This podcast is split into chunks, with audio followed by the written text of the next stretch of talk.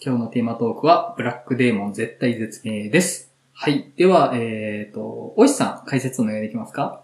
はい。えっ、と、映画 .com より解説拝借させていただきます。伝説の超巨大ザメに襲われる家族の極限状態を描いた海洋サバイバルスリラー。海底油田の視察とバカンスを兼ね、家族とメキシコに訪れたポール。しかし、街はかつての活気を失い、存在感を放っているのは悪魔から守ってくれると言われるアステカの彫刻だけという状態だった。油田には人気はなく、えー見知らぬ男が怯えた顔で上を見つめている。そんな時突然、油田が巨大な揺れ、えー揺れに襲われ、アステカに語り継がれる伝説の超巨大ザメ、ブラックデーモンが出現する。ボートが破損し、通信手段もないという状況下で、崩壊寸前の油田に取り残されたポールと彼の家族。さらに、油田の下には何者かが仕掛けた大型爆弾が見つかり、爆発までのタイムリミットは残り59分となっていた。監督は、ランボー、ラストブラッドなどの多くのアクション作品を手掛けるエイドリアン・グランバーグ。フォード VS フェラーリのジョッシュ・リューカスが主人公のポール役を演じる。うん。なんかね、細かい嘘がありますよね、この。あらすじね。そんな話だったっけって思いましたよ。う。うんん。はい。それでは、具体的な内容入っていきたいと思いますので、ネタバレ気にされる方がいらっしゃったら、見てから聞いていただけたらなと思います。はい。では、触りの感想、前田さんいかがでした？いや、なんか、触りの感想。いや、なんか久しぶりに、なんていうんですかね。ああ、普通に面白くない映画やなと思いながら見てました。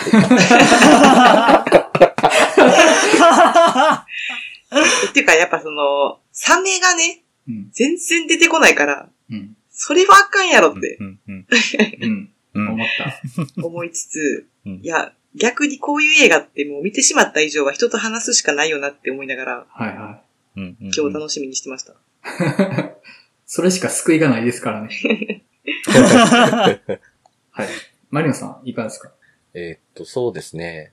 なんか見る前はなんかね、面白そうな感じで出てたんですけどね。なんかうね。ん。なんか、なんかめっちゃ陽気でお、なんか面白そうなやつなんかなって思ったら、意外となんか真面目で硬いやつだな、みたいな風に思うみたいな感じの映画でしたね。なんか、うん。意外と真面目なこと言いたいのはわかるんだけど、なんか、それよりももっとやることあるやろっていう感じが。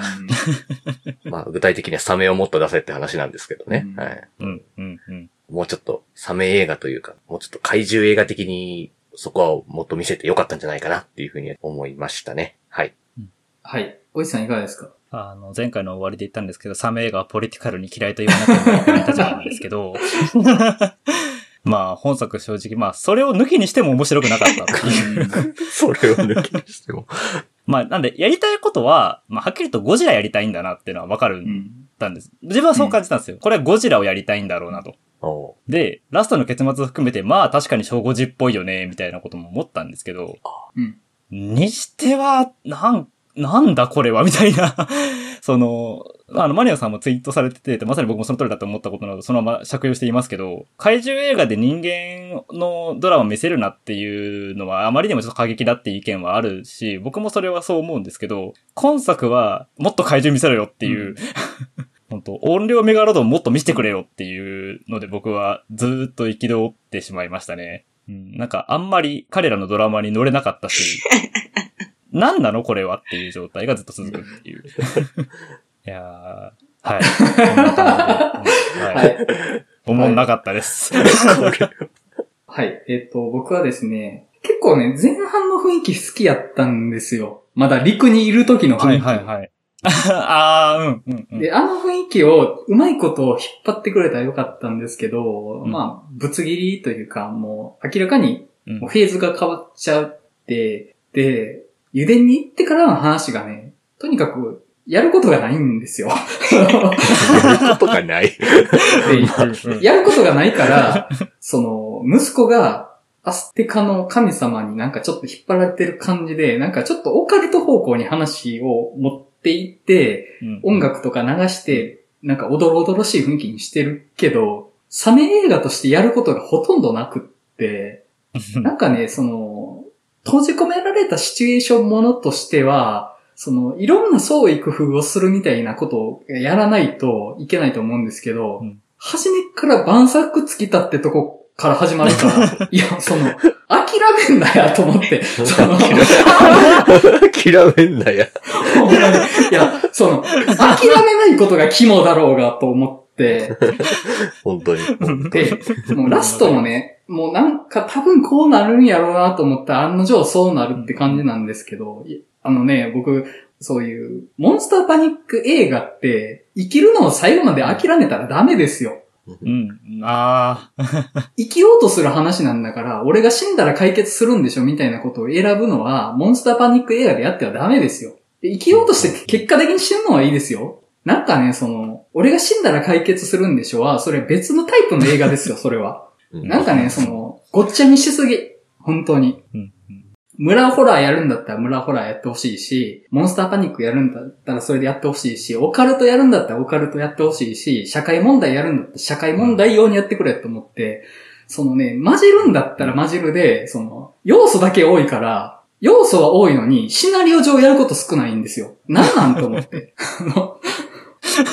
まあまあ、あの、でも、割と終盤までは何が起こるんかなって楽しみにはしてました。で、あの、後半で何も起こらないことにちょっと憤りを覚えました。はい、そんな感じです。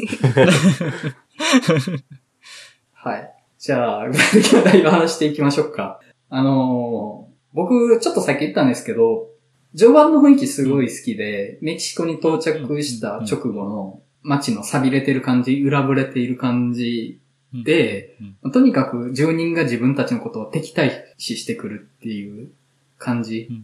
もうあそこが、その村ホラー的にちょっとドキドキしたなと思って、もうなんか感じ悪いし、出てくる人みんな。で、まあ多分あの油田ができたことで良くないことが街に起きたんだなっていうのはなんとなくわかるじゃないですか。うん。で、それは、それでまあいいというか、僕、そのモンスター本体の不穏さとは別の不穏さが映画全体に漂ってるのって結構ありだなとは思ってて、うん。例えば、あの、イット・フォローズとか、ドント・プリーズとかってあー、まあ、イット・フォローズはなんかようわからんやつが追っかけてくるとか、ドント・プリーズは目の見えないおじさんが襲ってくるっていう話ですけど、それとは別に、あの、両作ともデトロイトが舞台ですけど、街自体が錆びれて、街自体の心が死んでるっていう雰囲気が作品全体に漂ってるんですよ。で、それは別に、その、モンスターそのものとは何の因果関係もないんですけど、ただ、登場人物とか、あと作品の根幹には、こういう雰囲気とか、こういうイズムが漂ってるっていうのがあるっていうのは、僕結構好きで、うん。で、あ、なんかこの雰囲気いいぞって序盤は結構思ってたんですよ。で、そしたらね、その、全部が神様の呪いっていう風に収束していくから、理屈がついちゃうんですよね。で、それがちょっと嫌だなと思って、あの、関係ない方がいいと思うんです、あれって。街の雰囲気がめっちゃ悪いことと、サメがいることって関係ない方が僕いいと思うんですよ。うん。でそれを因果を持たせてるから、あ、じゃあまあなんか、サメやっつけたらいいんすねってなるっていう、その、正体分かったら思んないなってちょっと思って、で、このモンスターをやっつけようが、この街は死んでますみたいな方が、なんか後に残って僕は好きなんですよね。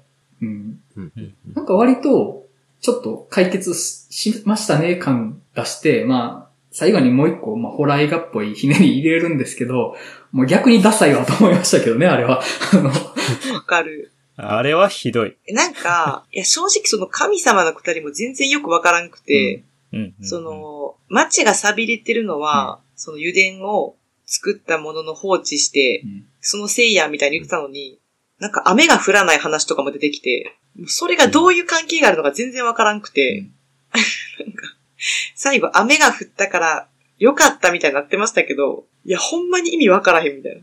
そう、そうそう油田。の話と雨の話が。そうん。関係ない。う。そう。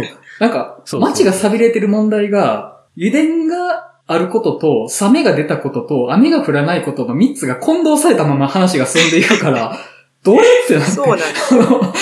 もう、そう。それはなんか全部、自然を司る神の見業のせいじゃんみたいな、はぁ、みたいにしかならないよねっていうのは本当にそうでしたね。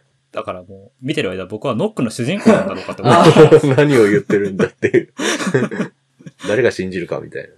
えうん。えいいや、あの、なんか街のボスみたいな人の雰囲気も僕すっごい好きで、で、もうなんか最後の方でね、最後の仕上げといくか、みたいなことを、アステガの神様のね、あの、像に向かってお祈りした後に言って、あ、これ、主人公一家助かった後、でも結局、地元住人の暴行によって殺されましたみたいなオチになるやつやぞって、最悪の後味の映画やと思ってたら、助けんの？と思って。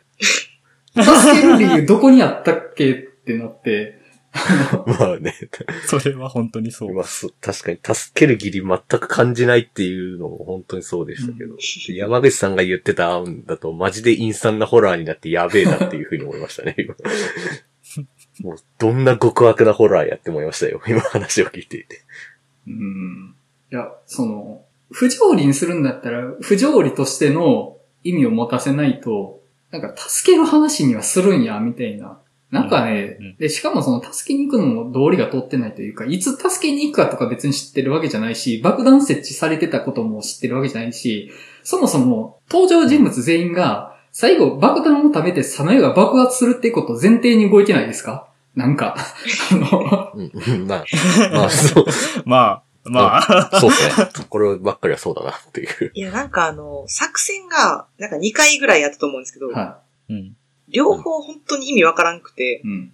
特に1回目の作戦で息子に優しくしてくれてたおっちゃんが死んだ理由も全然よくわからんまま死んだし、うんあの、ジュニアがジュニアね死んじゃったやつですよね。だから何しに行ったのかちょっと正直よくわからんまま死そうね。んだり、あれがなんか何かに生きたのかどうかもよくわからなくて、うん。なんかそれっぽい専門用語っぽいことをちょっと言ってて、なんかこっち全然状況把握できてないんですけどっていう。うん。で、なんかあの爆弾も、あれってなんか会社がもともと埋めてたってことですか、そういうことみたいですよ。らしいっすよね。いや、それもなんか意味わからなくて、うん。え、それで主人公に行かせてうん、罪をなすりつけるみたいな話でしたけど、はどういう道理でそれが罪に、なんやろ。あそこが爆発して、どのタイミングでそもそも爆発する予定だったのかとか、い。うん。それがどうしてあいつ一人の責任になることになるのかとか、なんか確かにわかる。全部雰囲気でしかわからんと思って。確かに責任、な、責任なすりつけたいのか、あの、邪魔なやつを排除したいのかよくわかんねえなっていうのは確かにそうですよね。うん。うん。うん。最後に検査の承認書類みたいなのを持って脱出はできましたけど、あれ、証拠になるんですか？あれで。あの、いや、あれ、ね、うんあれそもそ、も、え、あれ主人公が持ってきたってことですか？いや、置いてあったってことです。そうですね。油田にもともと。ああ、それがたまたま机の上に出てたと。はなんか、書類の管理ガバガバやないかって感じがするんですけど、今思うと。それは、あまあでもあれか。爆発してしまうから、そこで燃やせばいいやみたいな発想なんですか？あれは。じゃあ。でも、そこになんか主人公を行かせる理由がわかんないですよね。い。まあね、うん。うん。うん。なんか、罪の意識で自殺したんだみたいにしたかったんじゃないですか？知らんけど。知らんけど。そそんなタイミングよく爆発する設定あったんかっていう。うん。私なんかこれ言ったら元も子もないですけど、昨今、紙あったらデータもあんだろう。しかもデータは大体あんたの本社の方にあんだろうと思うんですけど、確かに。うんあの紙を回収して、しかもかなり黒塗りが入ってる状態で、それを持って帰ったら、この会社の悪が暴けるって、そんなことあるかっていう。あと結構黒塗りもね、結構ガバガバでしたよね。あの、ガ結構バガバでしたね読めるぞっていう。そうそうそう。あ 読め、そう、読あめのちゃとちゃうんっていう。黒塗りにはしなきゃダメみたいなのは思いますよ。あの黒塗りの仕方って、裏から字読めるやつですよ。ね。そうそうそうあの。マジックじゃダメなやつですよっていう。マジックで黒く塗りつぶすとそれ黒塗りって言わないみたいな。その、なんていうか、黒塗りって、その、文章を公開しないといけないけど、読まれたらまずいからもう潰しちゃいますってもんじゃないですか。うんうん。そもそも、なんていうか、あれ、黒塗りしても意味なくないですか？そうなんですよ。。内部なんで。ないですよ。え、だってその、要は、もともとは、検査上はダメってなってた油田を主人公が OK ってしたってことですよね。え、それって、なんだろう？ここが改ざんされてたで黒塗りとかする意味あるんですか？それって。あの、てかもうそれが答えじゃねえかっていう。あそう。しかもなんか、国が違うから、基準を作り変えてもいいみたいな、うんちょっとグレーゾーンを通るみたいな話だったじゃないですか。え、じゃあもうそれで貫き通して開き直っとけばええやんっていう。はい。そう。そう、なんかすごい中途半端に、それで通るんやったら、それでいいやんって思うのに、うん。全部がこう雰囲気、なんか多分ね、何も多分ね、調べずに作ったんやろな、この映画みたいな。そうそう。あの、だから、アメリカの石油の産油企業がよその国に油田を建てて、悪いことするとしたらこういうことしそうだよねっていうことだけを要請集めて作ってるんですよ。まあそうですよね。もうなんか、まあ1ミリもリアリティないなっていう感じはね、すごいなっていう。うん。いやもうちょっとね、海底油田の話だったら、なんかね、バーニングオーシャンとか見てくれやって関係ねえけど、みたいな。そう。あと、サメ映画って、うんなんかちょくちょく犬出てきたりするんですけど、うん。ああ。それはいいと思うんですけど、せめて犬一回ぐらいピンチになるとか、うん。うん。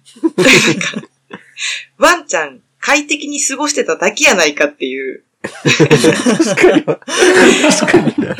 なんか、犬がポチャって落ちて、助けに行こうとしてどうとかなるとかうんうんう、んやったらわかるんですけど、確かにねもうあのワンちゃんの出し方とか、なんで連れてきたんとか、誰が連れてきたんとか、もうなんか、面白すぎて、確かにな。あの犬の唯一の出番って自己紹介の場面ですよね。あんなちっちゃいのに、あの、闘牛って名前でしたよね。なんかブルみたいな、なんかそんな名前です。本当だ、こいつちっちゃいのに本当に怖いみたいな風になるとこだけですよね。あいつの名場面はね。うん。あと、これも大問題だと思ってるんですけど、死ぬ用の人がいなさすぎるんですよね。うん、うん。そうですね。確かにね。だから、作中で死ぬ人が少なすぎるんですよ。そんなん、もう家族の時点で、少なくとも子供と妻は死なんやろな、みたいな感情ができちゃうから、そうもう。死ぬ人おらんやん。もう、とりあえずこの、油田にいた二人の少なくとも一人は死ぬしかないやんってどう考えても。だってもう、油田にたどり着いてから死ねる人がもう、片手で数えれる範囲しかいないから、そうそう。その、いや、サメ映画やるんだったら、その、名もなき人がいるんですよ。と、だから死亡人物じゃない人が死ぬっていうのがないと、サメ声ってなる余地がなさすぎるんですよね。もうなんか、初めに、まあ、イントロダクションで死ぬ二人がいるじゃないですか。まあ、それはまあ、うん。いいんですよ。でもそれは前日談でしかなくって、その主人公たちの物語が動き始めてから死ぬ人がいないと、そのサメ映画としての緊迫感がなさすぎるんですよね。何人死にました？ボートのおっちゃんと、あの、ジュニアだけでしょ、はい。もっと死なな、それは。てかあの、ボートのおっちゃんかわいそすぎるやろって思いましたよね。かわいそすぎるし、マジであそこまで付き合う義理がなさすぎる。あんなはした金でね。ただのいい人やったもんな。かわいそう。超いい人ですからね、あの人。うん。っていうか、あんな、もう危ないって分かってるんやったら、あの人も返すなよって思いますよね。うん。うん。確かに。っていうか、まあ、それこ、そもそもなんですけど、その、村で危ないからって言って、油田に行くって発、その、家族の方の発想もよくわかんねえなと思いながら見てはいましたけど。確かに。うん。まあ確かにね。うん、まあ、わからんでもないかな、ギリギリ。ギリギリ、そこはギリギリ許せる。そこしかないからっていうのはあるけど、まあ、序盤は、この家族が油田に行くの無理やぞと思いながら見てて、どう考えても無理やぞって、いかんぞってなってました。そうっすよね。どうやって活かせよう。そう。フェリーとか乗ってて、で、なんか、そのフェリーが事故って油田に流れ着くとかならわかるんですけど。もう、それかもういっそ油田から始めろよ、みたいな。もうなんか。ああ、うん家族旅行兼お父さんの出張みたいなので行もうなんでこんなとこ行かなきゃいけないのよ、みたいな話から始めるとかでいいわけですよ、別に。いや、うんそうなんですよ。うんうん村、別にいらんかったんですよね、僕的には、僕。っ ていうか、村の人がサメの存在に気づいてないっていう設定だったら、うん。あの村の人も死ぬ要因として、どんどん投入できたんだけど、うん。知ってるからな。なんか彼らは彼らで近づこうとしないから、うん。うん。いや、それにしても助けぐらい読めようって思いますよね。うん。その外の世界に。うん。そうですよね。もう自分たちで自己完結してるからな。それもそれ、おかしいやろっていう。で、あと、途中から、あの、無線を繋いで助けを呼べばなんとかなるって話になるんですけど、いや、誰も来なかったじゃん、そもそもっていうところがあって、呼んでくるのか、本当にっていうのがあったんで、そこのモチベーションもいまいちよくわかんないっていう。確かに。そうですよね。僕さっき、村の序盤の雰囲気好きって言ってたじゃないですか。はいで。ももしかしたらこれ、単にあの家族を油田に追いやるためだけに設定されたものなんじゃないかなっていう疑いを今覚えて、だとしたらこんなしょうもない話ないぞってなりました、今。いやー、もああ、なるほどな。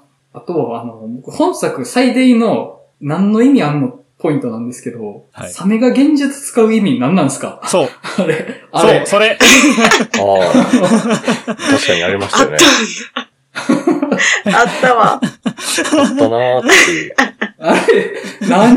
もっと効果的にね、使う、ね、話かなって思ったら、しかも、一回しか使わへんし、そのシーンも。あ、でも、あれ、何回か使ってますよ。あれ。あ、そうなんですか？あの、船が見えるとこもありましたけど、娘が死体見てるのもそうでしょえ、あれも、うんうんあれも、まあ、あれもそう。あれも幻想ねのはず。で、あとえ、最序盤に、あの、ダイバーのおじさんが殺される前に、なんかめっちゃ綺麗な景色見てたの、あれ、多分幻覚だと思うんですよね。うん。あ。あそっかあ。えー、そうなんや。ていうか、水の中の死体は、私唯一ぐらいにいいシーンやなと思ってたのに。うん。そう。あれがないってなったから、死体がなさすぎるぞ、この映画ってなって。確かに。まあ、あんなとこにあんな溜まり方せんやろとは思ったけど、うん。でもなんかあのうん。ビジュアルはめっちゃ良かったから。そうそうそう。だからやっぱその、サメに食い違られた死体シーンって、ちょっとまあ、サメ映画のハイライトというか、まあ、なんか、ああ、怖えなってなるとこなんだけど、あそこで、なしよってするから、いや、いやいや、その、それ、サメじゃないモンスターでやってくれよと思って、その幻覚を見せるとかさ、その、その、サメに求めてるものと相性悪すぎるやろうと思って、もう、サメはフィジカルで勝負しろよ、フィジカルで。うん。フィジカルでね。まあね、そうですよ。フィジカル勝負なとこある。で、しかもなんていうか、幻覚を見せることが、そのサメの恐怖につながらないんですよ。うんそただ幻覚を見せる。そしたら食われるってだけなんで、なんなのじゃあ、この幻覚はまあっていう。なんなんかそれこそ、セイレーンみたいに声聞いたら海に潜っちゃうみたいな、そういうのとかがあると、ちょっと話違いますけどね。う。そういうのじゃないからね。そうなんですよ。あと、あの、ダンジョンズドラゴンズで、ヒョウみたいなキャラクターいるじゃないですか。ああ。あの、あれこそまさに原子を見せて、で、自分が前に来てると思ったら後ろから本物が飛びかかりますよ。みたいな使い方をするなら、そのモンスターとして面白いんですよ。まあまだね、たくさん見たことあるけども。うんそんなことすらも知れずに、でしかも基本的に油田なん、漏れてるじゃないですか、油が。視界が悪いんですよ。そう。使い悪い。そ そもそも何かが常にあるから、その、これが幻覚なのか、原油なのかがわからなくて、わからない。だから、いや、そもそもお前幻覚使う必要ねえじゃんっていうそうそう。話で、もう見えてないんだから。冷めたるもの拳一本で勝負せんと、本当なんなのそれ。この歌詞真似すんじゃねえって思いましたよ。ほんとそうっすよ。いやー、監督、サメ、監督か脚本かわかんないですけど、サメ映画見たことないんかな？もしかして。いやもう、今回だって、ちょっと見て、あまりにもなんか消化不良やったので、家帰って、ディープブルーとか見直しましたもんね。ディープブルーめっちゃおもろいでしょ。面白かったと思っディープブルーて、サメ映画の中で一番おもろいもん。これだよね、求めてたのって思いながら見てました。正直。ちょっとあの、サメ映画の話に振っていいですか？はい。もおーいいですよ。サメ映画、皆さん、そんな見てます？いや、私、ちょろちょろっと、そんなに追いかけてはないですけど、ちょろちょろっと見てます。うん。う、代表的なやつは見ていると思いますけど、いわゆるあの、とんでも寄りのやつはあんま見てないですか？うね。ん。うん。その、映画ファンたるものサメ映画を見ろ的な雰囲気ってちょっとだけあると思うんです。ちょっとだけね。うんでも僕多分片手で数え、あ、片手では数えれないけど、思い出せるぐらいしか見てなくって、ジョーズ1、2、3、うんオープンウォーター、ロストバケーション、海底47メートル2作、それぐらいかもしれない。うん。うん。あ、あと本作ね。まあ僕も似たようなもんですけど。うん。うん。で、あの、いわゆるトンチキ系のやつは全く見てなくって、はいはいはい。トンチキ系サメ映画のオータル、シャークネードとか一作も見てなくって、なんで僕、そのサメ映画ってふざけたものとして見てなくって、わかる。ガチのモンスターパニック映画としてしか見てないんですよ、サメ。うんうんうん。なんで、あの、なんかその、ちょっと最近の映画界隈にある、サメおふざけ感みたいなのが、全くわからない文脈なんですよね。うん。うんうん。うん。確かにね。シャークネードは見てるけど、まあ、ふんっていう。シラフで見るもんじゃないなっていうふうにしかならないので。個人的にはですけどね。はい。うん。あ、あとメグザモンスター見てたな。ああれもな、人死なんからな。今今回のそのブラックデーモンも、あ、お前も一応メグなのか、メガロドンなのかっていう驚き。お前メグなんだなっていうや。し、見てる途中にも、予告で流れてたメグザモンスター2のことが気になって気になって、あ、そうそう。僕も流れたんですよ。見てる時に。あの、予告編でメグザモンスター2あったので、あ、メグ？サメ映画の予告にサメ映画流すなよっていう。んそれ思いましたね。いや、でも今回のメグザモンスター2はいっぱい人死にそうで期待できるなと思って、あともう、その、モンスターパニック映画じゃなくて怪獣映画に振り切ったなって感じがあって、ああ。うんううん。んもうなんか怪獣送信劇みたいな感じになってたじゃないですか、予告の限りでも。うんう。うん。んもうなんかもうそれはそれでもういいよ、いいよ、まあはいはい、もうそうするんだったらそれでいいから、みたいな感じでありやなと思ったんですけど、もう今回ね、なんなんその特殊能力持ってるくせに大したことしねえし、あと、うんなんていうか、いつ襲ってくるかわかんないみたいなのがサメの怖さでもあると思うんですけど、サメ映画におけるサメの怖さね。うんうんあくまで、現実のサメじゃなくてね。あの、エクスキューズしときますけど。はい。ただ、今回ね、油田の周りに常にいるってなってるから、もう入ったら、ほぼ確実に来るっていう感じになってたじゃないですかう。んうん。もうそれなんかね、緊迫感逆にないなというか、あの、確かに。いますよねって前提になったら、いや、ここ、今はいけるかもしれないみたいな、その、アウトとセーフの境界線が曖昧なところで何かをしないといけないっていう、その怖さがないんですよね。もうこっから一歩も動けませんって。もうだからみんな初めっから諦めてて、いや、もうもうなんかやったら死ぬからみたいになってるから、いやいやもう、その、チャレンジせな、モンスターパニック映画は、チャレンジせなと思って、ほんまに。もう、そういう意味ではあのね、サメ映画で言うんだったら、まあ、ロストバケーションは最高じゃないですか、その辺は、やっぱり。うんあ。れ本当大傑作ですよね。ロストバケーションはすごいですよね。だって、一人でやってんのに、あんなおもろいことあるって思いますよね。いや、そうそうそうそう。タイムリミットもちゃんとあって、ハラハラするし、みたいな。あれは本当にもう大傑作ですよね。それに、油田より狭いのに油田よりいっぱいやることありますからね、あれ。確かにそう。本当ですよ。いろいろやらなきゃいけないことたくさんありますからね、本当にね。あの映画ね。うんその、なんか、やることを準備しろ。映画の作る側が。本当に。うん。うん。うん。え、ちなみに、メガドロン？はい。メガドロンって本当にいるんでメすか？ガロドン？メガロドン。はい。メガロドンは、絶滅した、ホウジロザメとはちょっと違うって違うんですけど、まあ、ホウジロザメの仲間で、基本的には、えっとね、新生でな、3000万年前からぐらいにいたのかな。へー恐竜ってこと？で、いや、そこが、あの、ザ・メグ2に関して僕一個だけ言いたいのは、メガロドンは中世代にはいないよってことを言っていや、もうこの手の話をね、僕は大石さんから聞きたいと思っていたんだよ。っていう。そう。あの、メガロドンって、クジラが巨大化していく、要は哺乳類が海に潜って、クジラが進化していく過程で、それを襲う形でどんどんどんどん大型化していったっていう動物なんですよなる。ほど。なので、あの時代、もうちょいでかいトカゲがたくさんいるんですよね。ジュラシックワールド見た方ならおそらくわかるであろう、モササウルスとかあのあたり。なんで、サメって実は結構小型なんですよ、あの時代。うんうんであと、ホウジロザメのあのネズミザメ目っていう仲間なんですけど、あいつらって新世代にならなきゃ現れないんで、そもそもあの形のサメがいないから、恐竜時代にあの形のサメ自体がいないはずなんですよ。あーえだから、あの予告を見て僕だけが多分モヤモヤしてるなって思って。え いや、もう本当大石さんのその生物学的アプローチっていうんですかもう、こういうの待ってたって感じなんですよね、今回の。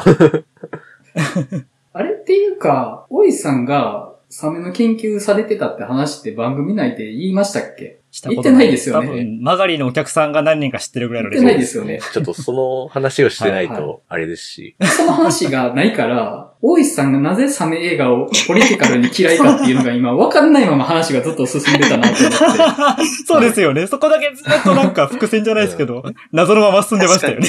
すげえ変な人っていう。そうそう。ちょっと、そうですよね。ご説明どうぞ、みたいな、今。いや、あの、改めて伺っていいですか？その、ああ、はいはいはい。いや、まあ、えっと、ひょんだことからというか、あの、3年ぐらいサメの研究をしてまして、うん 大学院で。大学院で。で、まあ、その過程でいろいろサメの解像度が上がったっていうのは結構あって、おかげさまでサメ映画をポリティカルに嫌いと言わざるを得なくなったんですよ。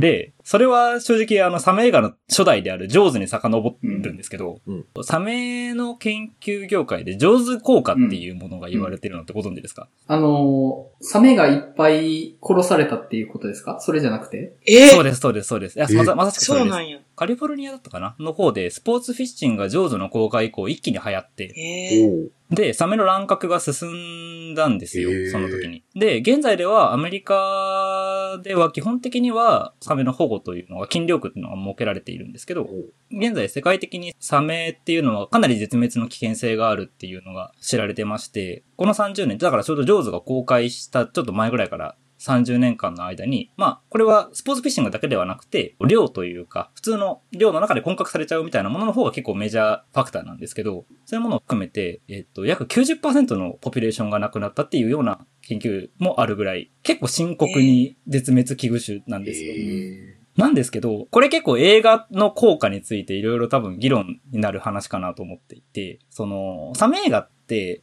あの、僕、まあ、ポリティカルにというか、ある意味、研究してた立場として許せないところが一個あるとしたら、そのサメをモンスターとしてしか描かないんですよね。あ基本的にあ、。確かで、じゃあ他のモンスターはどうかっていうと、例えばあの、まあ、僕もジェラシックパークとか恐竜映画も大好きなんですけど、恐竜映画って恐竜をモンスターだけとして描かないことの方が多いんですよ。そうですね。基本的に恐竜っていうワンダーな存在としても描いてくれる。で、例えばモンスターとして描くものでで言うなら、えっと、エイリアンとか、そういったものをモンスターと描くのは、ある意味完全なモンスターと描くとしていいんですけど、ただそれは存在しないからいいんですよ。うん問題は、サメは存在するんです。に。で、存在するし、かつ、さらにめんどくさいのが、サメって僕らと系統的にすごく離れてるので、なんか感情があるとかって思えないっていうか、僕らがそれを読み取れないというか、うん。まあ少なくとも意思疎通はしにくい存在じゃないですか。うん。だから、現実問題、彼らとコミュニケーションは取れないし、からこそ多分モンスターとして捉えるのが自然になっちゃうんですよね。うん。うん。で、割とそういう影響で結構サメって忌避されすぎていて、うん。あの、年間でシャークアタックで亡くなる方って大体世界で言っても、まあ、100人はいかない30人ぐらいなんですよね。うん。で、確率で言ったら雷で当たって死ぬ人の方が多いんですよ。えー。え、質問していいですか？はい。え、サメとイルカとクジラって結構違うんですか？あ、全く違います。えっと、イルカとクジラはなんか近い気がするじゃないですか。いはいはい。その2種とサメは結構違うってこと？全く違う生き物です。え、サメってもしかして哺乳類じゃない？それはちょっと待ってくれ。魚類。ちょっと、ちょっと結構なやつですよ、今の。ちょっと待ってくれ。それは結構なやつです。ただ、えっと、結構こういう会話って水族館では僕もよく聞いたことがあります。うん家族連れの方々で。もうこっち絶対子供が聞いてるやん。いや、あの、大人が言ってます、結構。あ、ほんまですか？よかった。。なので、いや、えっと、魚の仲間なんですよ。まあ、ざっくり言うと。ええー、うん。ただ、普通の魚ともちょっと違う特別な魚なんですけど、卵ってこと？じゃあ、確かに卵のイメージあるわ。えっとですね。違う？ーんと、す割と6割ぐらい妊娠します。あの、体性の種が多いんです、サメって。ただこれちょっと、あの、本論がずれるからあんまり深く入らないですけど、あの、大学院時代その研究してました。え、待って妊え娠。するのって哺乳類かと思った。イコール。いや、ねそれは違います。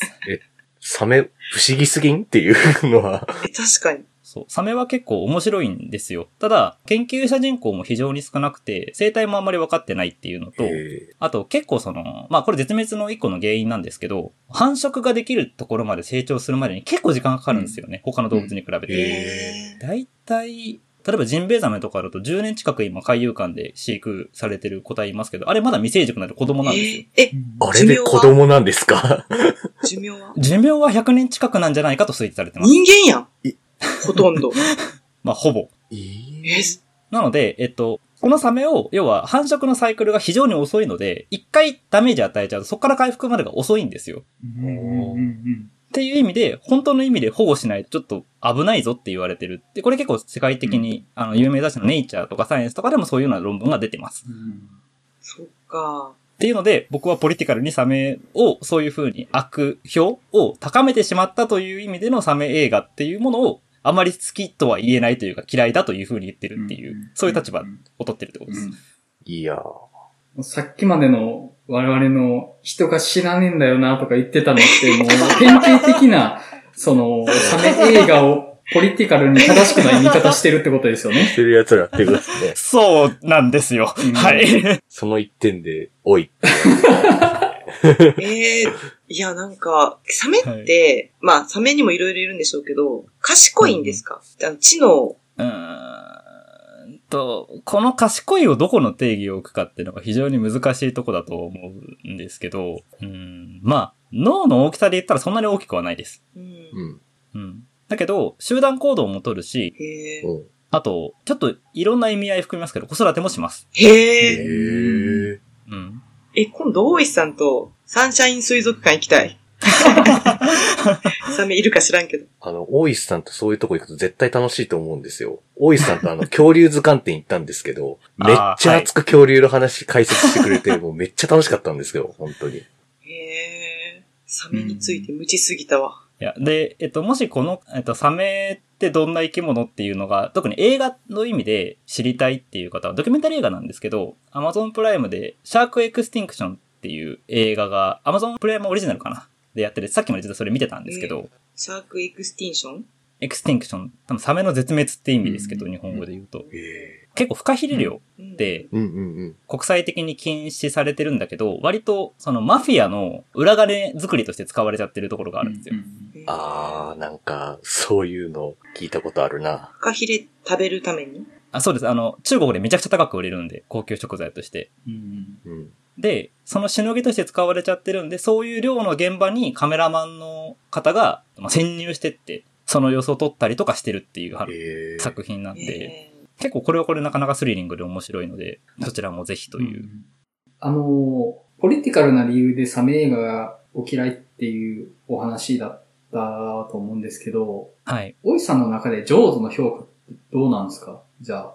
うーんと、だから映画としてはすごくよくできた映画だと思っていますし、スリラーとしてものすごいやっぱ上手いなと。うんまあ、スピルバーグよくその、姿を見せないことの恐怖っていうものを、こんなにうまく描けたことはないなって思う反面、あんまりスピルバーグらしくないなとも実際思ってるんですよ。うんうん。なぜかというと、スピルバーグってモンスターの側にもしっかり、なんていうかな、美しさというか、うん。うん。うん。結構感情を寄せる監督だと僕は思ってるんですね。例えば、ジュラシックパークでも、やっぱり彼ら怖い存在だし、人間を脅かす存在なんだけど、でも同時に美しい存在でもあるってことをしっかり劇中で描き続けてると思うんですよ。それこそ冒頭のブラキオサウルスのシーンだったり、あとはラストのティラノサウルスが吠えるシーンだったりっていうのを明らかにヒーロイックに描きますよね。で、じゃあジョーズで出てくるサメはどうかっていうと、ただのモンスターでしかないんですよね。うん。で、ある意味サメ映画っていうのは、そのフォロワーになっちゃってるんですよね、全体的に。そうですね。いや、今聞いて思ったんですけど、確かにジュラシックパークって恐竜やっつけないなと思って。で、うんうんうんうんその、まあ、ティラノサウルスはもう洗脳役者として、シリーズの象徴として、まあ、大いなる方向をして終わるわけですけど、シリーズでもやっぱり悪役であるラプトルとかも、直接奴らを殺したことで終わるって感じにはならないというか、やっぱり人間側がこっちの世界に来たのが間違ってたんだなっていう結論になって終わるじゃないですか。それはやっぱりその彼らには彼らの世界があって、彼らはその世界の中での王なんだっていうことを尊重して終わるっていうのはあると思うんですけど、やっぱジョーズはそうじゃないですもんね。そうなんです、そうなんです。なるほどなあの、ジョーズは、ジョーズというかサメ映画って、私あの、ホラー映画、ホラージャンルに含まれてると思ってるんですよね。うん。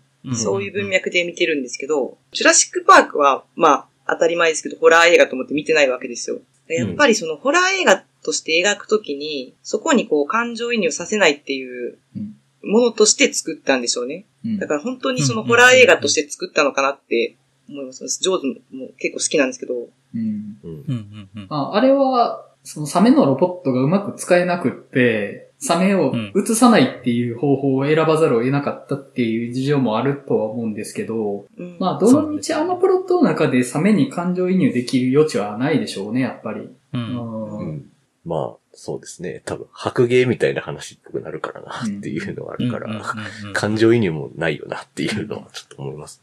うんでもまあ、やっぱり、その、ジョーズって、本当にサメの虐殺を生んだ映画でもあるわけじゃないですか。さっきおっしゃってた意味でそうは。なんです。で、まあ、後世の、まあ、半笑いで見られるような、おふざけサメ映画は、まあ、それはもう、ちょっと、ギャグやからっていうのは分かって、こっちはもう見ているわけですけど、うん。やっぱジョーズって面白いがゆえに、やっぱ有害な部分っていうのがすごいあるかなっていうのがあって、うん。それって例えば、かつて黒人の差別を助長した国民の創生であるとか、あるいはその、うん今見たらどうかなってなるような風と共に去りにみたいなね、その当時はもう純粋に良かったのかもしれないけど、それってむちゃくちゃ良くないじゃないですかっていうものなのかなと思って、それは、ジョーズがちゃんとした映画であって、面白い映画であるほどやばいっていうのはあるとは思うんですよね。うん。うんなんかその意味では、ジョーズが一番サメ映画ですごいけど、一番罪深いなって思ったりはしますね。うん。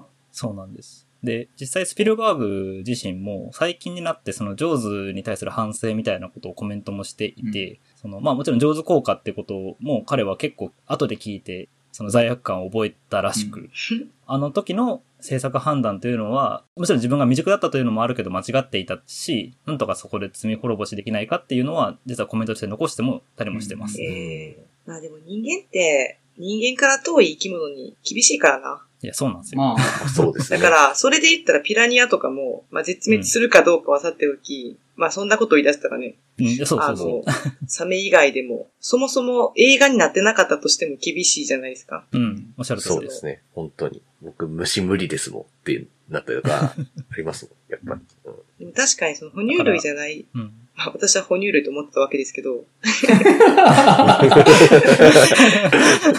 そこにだから、イルカとかクジラみたいな、なんかちょっと人間に近くて、知能もあってみたいな同情が得られなかったんでしょうね。うん。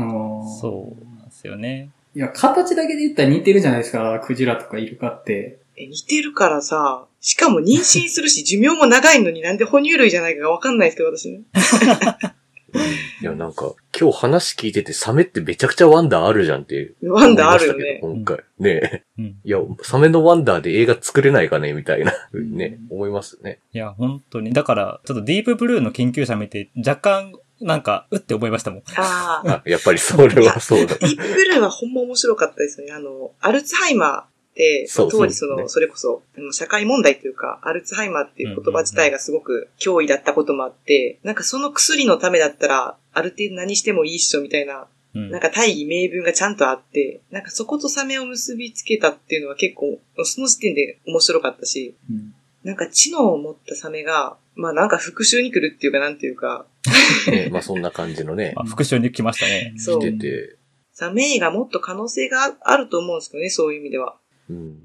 でもなんかその、サメが用いるかもしれないフィクション内でのワンダーっていうものを全部クジラが吸収してるような気がして、うん。なんかサメがそのワンダーを描きそうな可能性を全部クジラでやってねって思って、その、前のね、あの、アバターとかも、まあ、クジラがなんかすっげえいい役持っていくわけじゃないですか。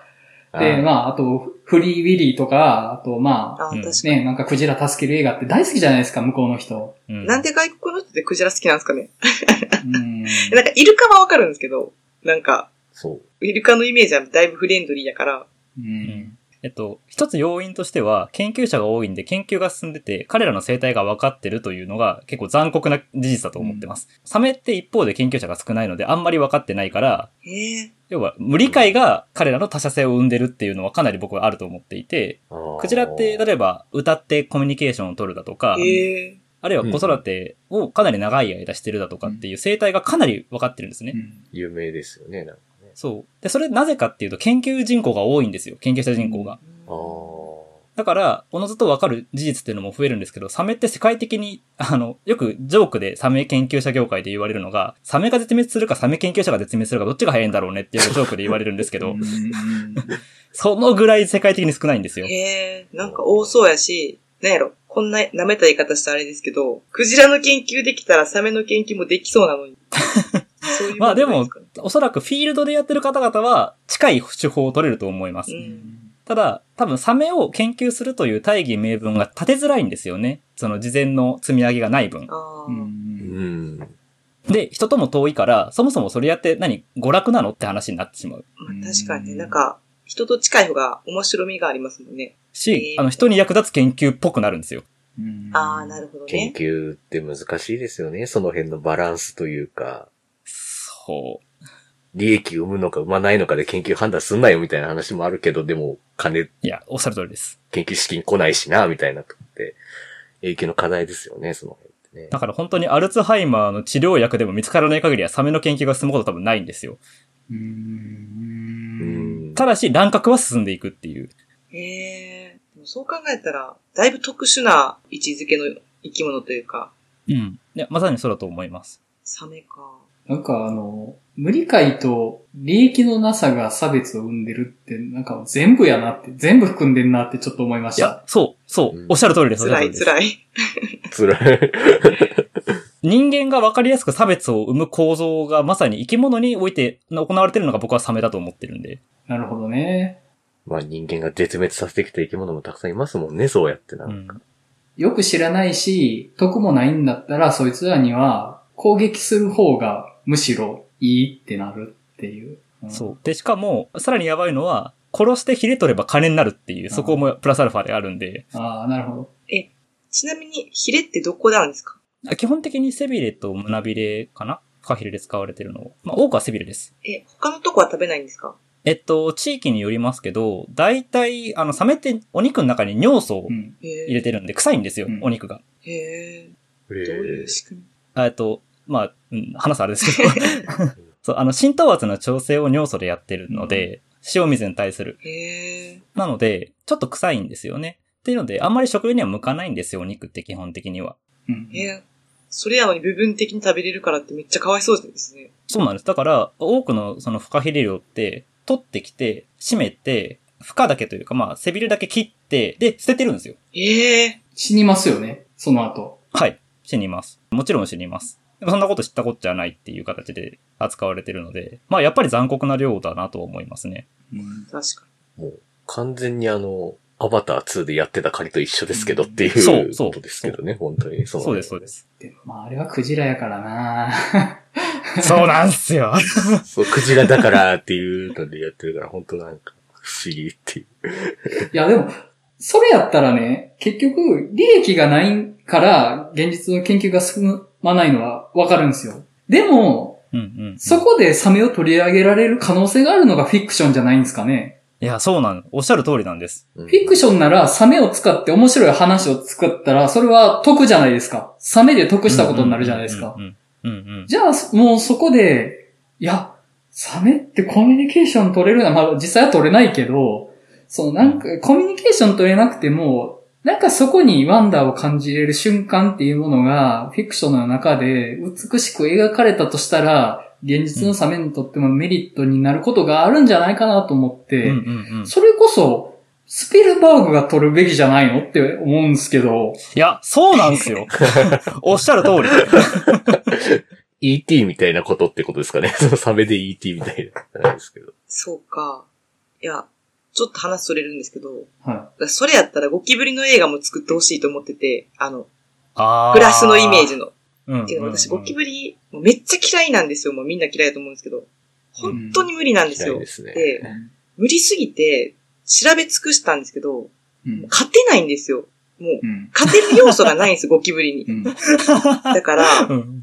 ゴキブリのイメージをポジティブなものに変換して、人間のマインドを変えるしかないと思ったんですよ。うんで、雲とかは、雲の糸とかの話のおかげで、なんか助けたらいいことあんのかなみたいな、うんとか、なんかこう害虫食べてくれるみたいな、うん。ちょっといいイメージあるから殺さないじゃないですか、家の雲って。うん。うんうんうんうんで、ゴキブリもなんかディズニーとかが、なんかあの、アントみたいな感じで、バグズ？なんかありましたよね。バグズライフ。バグズライフあバグズライフ。あんな感じで、なんか可愛いイメージに、なんとかしてくれへんかなと思って、ゴキブリを絶滅させるの無理やから、人間のマインドを変える方に、ちょっと誰か頑張ってくれへんかなと思ってるんですよ。ゴキブリなぁちょっとむずい気がせんでもないんだよなぁあのー、やっぱ、人間の社会の中の不潔な部分に食い込んでるっていうのがやっぱりどうしようもない部分があって、うん、そこがね、だいぶ厳しいかなって気がします。うん。いや、なんかたまにしか遭遇しないサメとかと違って、まあまあの頻度で見るじゃないですか、夏とかに、うん道とかでも。そうっすね。道でよく見ますよ。うんいや、あれはきつい、本当に。そうですね。あとまあ、ゴキブリは嫌すぎて悪役にもならないじゃないですか。確かに、見嫌すぎてたくないもん。そうですね。うんそう。見たくないから、あんな大スクリーンで。だから本当劇中でゴキブリが出る映画っていう僕2作品しか出てこないですもんね。テラフォーマーズとキャッツしか出てこない。出てくるんだ。そうそうだキャッツゴキブリが出てくるんですよ。確かにそうだった。うん。おぞましい姿で出るんですけどう、んあれ。いや、ホラー映画でも有名なね、ゴキブリ映画あるんですけどね。ええあるんですね。見たい気持ちと見たくない気持ちがせめぎ合き合ってて、しかもちょっと頑張って入手しないと見れないんで、ああ、そういうやつなんだ。そううん買いたくないじゃないですか、そんなの。そんなレアものなんですね。うん。なるほどね。あの、サメの話にちょっとだけ戻しちゃってもいいですか？はい。すいません。映画の中で多分唯一、これはいけ、なんか、認めてあげてもいいというか、よくやったって思ったサメが一匹だけいて、はあは今回？ザ・スーサイド・スクワットの7名なんですおー今回じゃなかった。あ今回。そっか。そうだわ。うん。だから、ジェームズ・ガンは、そこにもしっかり焦点当ててくれるんだと思って、僕嬉しくなっちゃったんですよ。なるほどな。そんな視点で七上を見たことがなかった。すごい。まあ、サメ、そうですね。サメを、かっこいい路線はいけますもんね。しかも。うん。うんまあ、あいつは可愛かったけど、そう。で、あいつはしかも、言葉は基本通じないやつなんだけど、でも、だからといってひどいやつでもないっていう、あの描かれ方のバランスもサメっぽくて僕はベストと思ってますし。確かにな。そうだ。わ。うん。で、しかも、まさに、ジェームズ・ガン的なテーマにめちゃくちゃ合うじゃないですか。そのさっき言ってたような、差別される動物としてのサメ。そうだな。うんうんうんだから、いや、僕は映画の中で唯一、七上だけは、お前主人公のサメ映画作ってほしいって僕は個人的にはすごい思ってるんですけど。うん。なるほどね。でもなんか、サメのかわいそうなとこって、人気が出たら出たで、フカヒレ売れそうですよね。そうなんです。どっちみち。それはそう。辛いな。かわいそうんいやースピルバーグに最後にサメをヒーローとして描く映画撮ってほしいな。いや、そしたらスピルバーグのある意味円環閉じますからねう。。確かに。あの、フェイブルマンズで撮る側の追性に関して描いてたんですけど、うん、うん、うん、うん、うん。そうですねまさにまさに。その、ガチの罪じゃないじゃないですか。その、スピルバーグのガチの罪はジョーズを取ったことですよ。あのそうですよ。ガチの罪そうそうそう。いやー、撮ってほしいな。だって、ジュラシックパークも撮ってたわけだし、その、うん、うん。人間が、まあそのサメの側の世界に行って、まあどうこうして、まあいっぱい人もサメに殺されるけど、それはそれとしてやっぱサメって尊い生き物だよねって言って、最後人間がヘリに乗って帰っているところに、サメがこう、海面にジャンプして、あ、でもやっぱりサメって美しい生き物だなって言って、人間たちが帰っていってエンドって終わる映画を撮れば、サメっていいよねってみんなが思えるんじゃないかなと思って、うん。サメなぁうんちょっと期待したいですね。このサメ映画に新しい風が吹くことを。うん。僕はずっとそれを待ってます。いやー、なんかあんまり面白くない映画の話してたはずなのに、割とアカデミックな話になってるから、なんか、これをきっかけにサメについて知るっていうう、ん。いいきっかけっていう。普通に映画より大石さんの話の方が面白かったもん。そりゃそう。本当に。いやー、まあ、バックデーモンを作った人たちには反省してほしいなと僕は思ってます。いや、反省してほしいです。サメじゃなくて、まず映画として。そうですね。えースピルバーグにも反省してほしいです。あ、してるけどね。もうしてるけどね。してるけしてるしてるけど。ど、あの、形に表してほしいですね。うんちゃんとね、もうあがないをね、形で表してほしい。映画という形で表してほしいですよね。はい。はい。まあ、丸く収まったんじゃないですか、この。収まった はい。まあ、じゃあ、そんな感じで、ブラックデーモン絶対絶命の話は終わっとこうかなと思います。はい。次回どうします？次回。うん僕、怪物結構ありかなと思ってるんですけど、皆さんが見られるなら。うん、怪物いいですね。面白そうん。まあ、怪物見る予定でした。全然。怪物。うんちょっと待ってくださいね。僕がいけるかを確認します。はい。う。今週末はミーガンもあるんですよね。あー、ミージェームズ・ガンもありますね。ワンの新作ありますね。なんか、めちゃくちゃチャイルドプレイのリブート版っぽい雰囲気はあるものの、まあ楽しみ。まあ、うん。そっか。チャイルドプレイのリブート版も AI というか、電子人形みたいなやつでしたよね。そういえね。ほぼ一緒、一緒な気がしてます。確かに一緒。確かに一緒。まあ、リブート版のチャイルドプレイ面白かったですけど。面白かったんですよ。面白かったですよねだ。からちょっと、ミーガンは、あれを超えるというか、どういう方向性で来るのかなと思って。うん。まあ、ジェームズ・ワンですからね、絶対。ただで終わらないですからね。監督ジェームズ・ワンだったっけな？ミーガン。制作に入ってるだけかな。監督じゃないはず制作じゃですけど。なかったっけ？なんか違う気がするけど、多分監督じゃなかった気がするけど、誰監督じゃなかったはずです。確か。ただ、めっちゃ宣伝ではそれを押されてましたけどねあ、。そうなんだ。ジェームズ・ワンとブラムハウスってダンってなめっちゃ押してるんだな。うん。怪物いきますか。いいですか？じゃないでしょうか。はい。怪物で大丈夫です。ありがとうございます。はいやった。じゃあ次回、怪物でいきましょう。はい。はい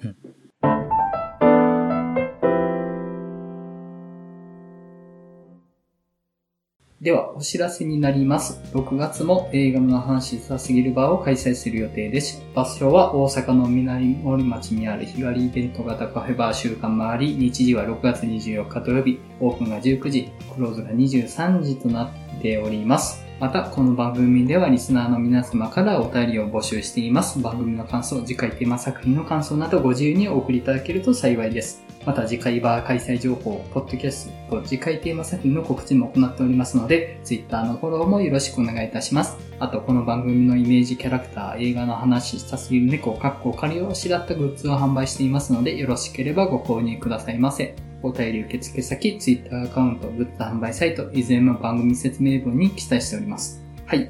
それでは映画の話したすぎるラジオ第120回、ブラックデーモン絶対絶命の回を終わりたいと思います。